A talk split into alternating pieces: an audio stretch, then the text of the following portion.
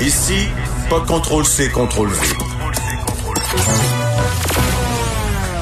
On laisse les autres se copier entre eux. Vous écoutez Vincent Dessureau.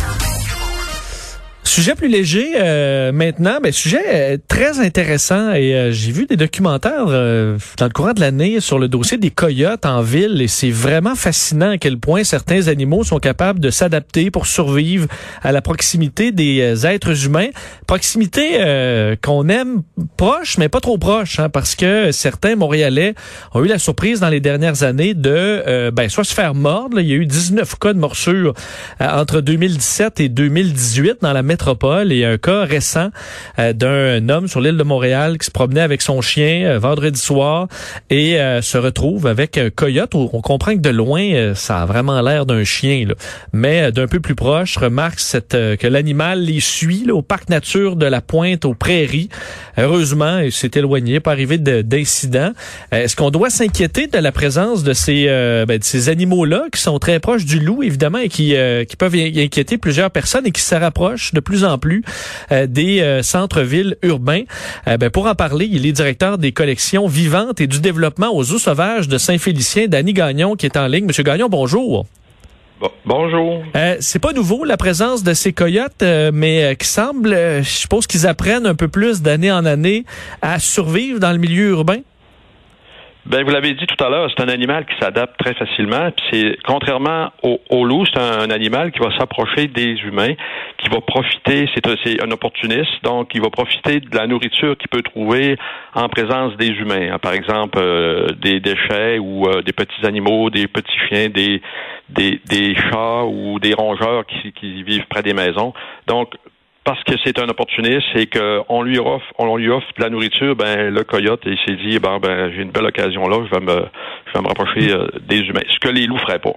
Mais c'est ça, bon, on comprend qu'un animal euh, qui, qui veut vivre en ville, il a avantage à pas s'attaquer aux êtres humains sous, peine d'éradication euh, beaucoup plus intensive par la ville. Donc, les, les, coyotes ont pas avantage à s'attaquer aux humains, donc ça doit rester assez rare. C'est très, très rare. Mais vous savez, c'est comme chez les humains, hein, il y a des tempéraments différemment chez euh, les coyotes, chez, ben, à peu près tous les animaux.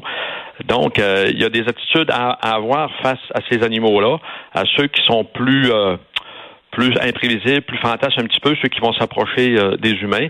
il y a des attitudes à avoir à ce moment-là. C'est sûr que un, un, un, coyote, vous devez le regarder tout le temps. Vous devez jamais lui virer le dos.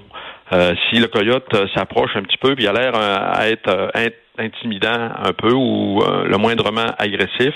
Euh, vous ne devez pas lui, lui, virer de dos, partir à course puis crier parce que là vous devenez une proie. À ses yeux, vous devenez une, proie. Donc on peut on peut s'éloigner mais en reculant là, donc euh, en, lui faisant face.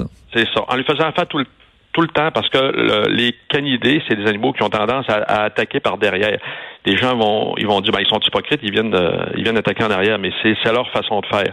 Donc, si vous leur tournez de dos, euh, vous semblez avoir peur, vous criez un petit peu, puis vous leur tournez le dos, ben vous venez de lui dire, ben ouais, là, je, suis peut-être euh, une proie pour pour euh, pour toi. Mais est-ce qu'on évite le regard Est-ce qu'on évite le regard ou ça c'est c'est c'est dans le folklore?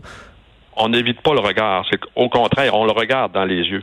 Il faut lui montrer que nous, on n'a pas peur. Faut, faut qu'il faut qu'il soit qu'il soit certain qu'on est on est plus fort là, que lui. on est intimidant pour lui. Si on le regarde pas, puis qu'on a l'air à avoir peur, on, on, s'éloigne, puis on crie un petit peu, ben là, c'est sûr qu'on devient une proie, là. Puis, comme je disais tout à l'heure, il y a un risque, mais le risque est tellement, ça arrive tellement pas souvent le risque, je dirais, il serait plus fréquent si c'était un jeune enfant de quelques de 3-4 ans, tout seul, avec des coyotes qui s'approchent. Là, il faut faire plus attention. Ça serait plus euh, serait plus risqué. Je comprends aussi avec les animaux. Donc, euh, peut-être là, dans ce cas-là, l'histoire à Montréal, je pense que c'est un berger allemand, là, quand même un chien de, bonne taille. Est-ce que quelqu'un qui a un petit euh, chihuahua, là, ça peut être une proie intéressante pour un coyote? Absolument, absolument. C'est sûr, si vous promenez avec un petit chihuahua puis qui est à pied, qui n'est pas dans vos bras, ben lui, le coyote, ça sera pas vous qui va vouloir attaquer, ça va être le petit chien. C'est sûr que pour lui, c'est une proie. C'est une proie intéressante. Euh, Est-ce que s'il nous fonce dessus là, euh, vraiment en dernier recours, parce qu'il me semble c'est ce qu'on suggère avec les, les, ours là, ben il faut, euh, on se défend là, où on crie, où on essaie de lui faire encore de lui montrer qu'on est, euh, qu'on n'a pas peur et qu'on est plus fort? Absolument, absolument. Mais si vous le regardez dans les yeux si vous tentez de l'intimider, vous faites du bruit, vous pouvez prendre des boules de bois, puis vous montrez que vous n'avez pas peur, ça serait très surprenant qu'ils viennent vous attaquer. Euh, je veux quand même euh, vous parler de, ben, de, de, du zoo en général, là, euh, parce que je sais que vous avez fait un travail exceptionnel, même récemment, essayer de, de, de renouveler beaucoup le, le, parc chez vous. Comment vous en, vous voyez l'été arriver, encore probablement avec beaucoup de points d'interrogation? Euh, on, a, très confiance avec tout ce qu'on a fait. On a, renouvelé la, partie pédestre. Là, c'était presque totalement euh, changé. Il y a des nouvelles, euh, installations, des nouveaux habitats qui sont incroyables, euh, qui sont très avant-gardistes.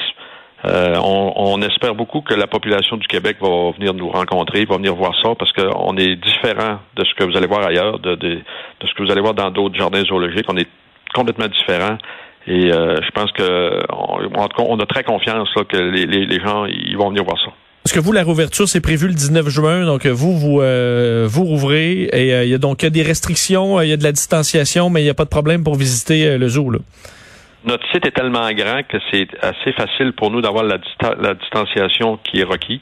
Euh, ça va être comme l'an passé. L'an passé, ça a très bien été. On n'a pas eu les, gens même ont, trouvé ça plus intéressant. Parce qu'on avait établi un parcours qu'ils devaient suivre avec une distanciation.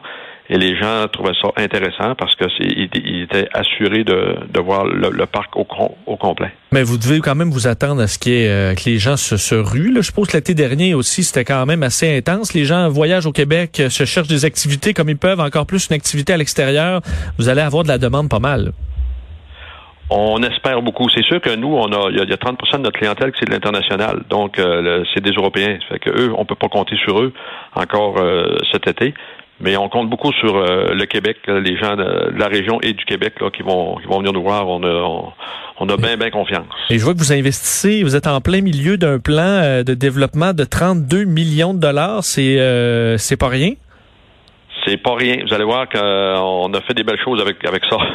on a fait des, des belles choses, puis les, les, les gens vont on se retrouve dans un, un, milieu qui est agréable, qui, est, qui, qui est zen, qui, qui, est plaisant, qui est le fun de, de, de, circuler. Vous verrez pas des animaux dans des petites cages où les animaux font pitié puis qui, ils sont pas heureux. Vous allez voir des, des animaux qui sont heureux. Puis moi, je dis tout le temps que les, des, animaux heureux, ça rend les visiteurs heureux.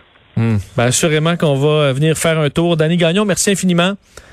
Ça m'a fait plaisir. Au revoir, Danny Gagnon, directeur des collections vivantes et du développement aux eaux sauvages de Saint-Félicien. N'hésitez pas à faire un tour. Ça ouvre le 19 juin prochain. Vincent Dessureau.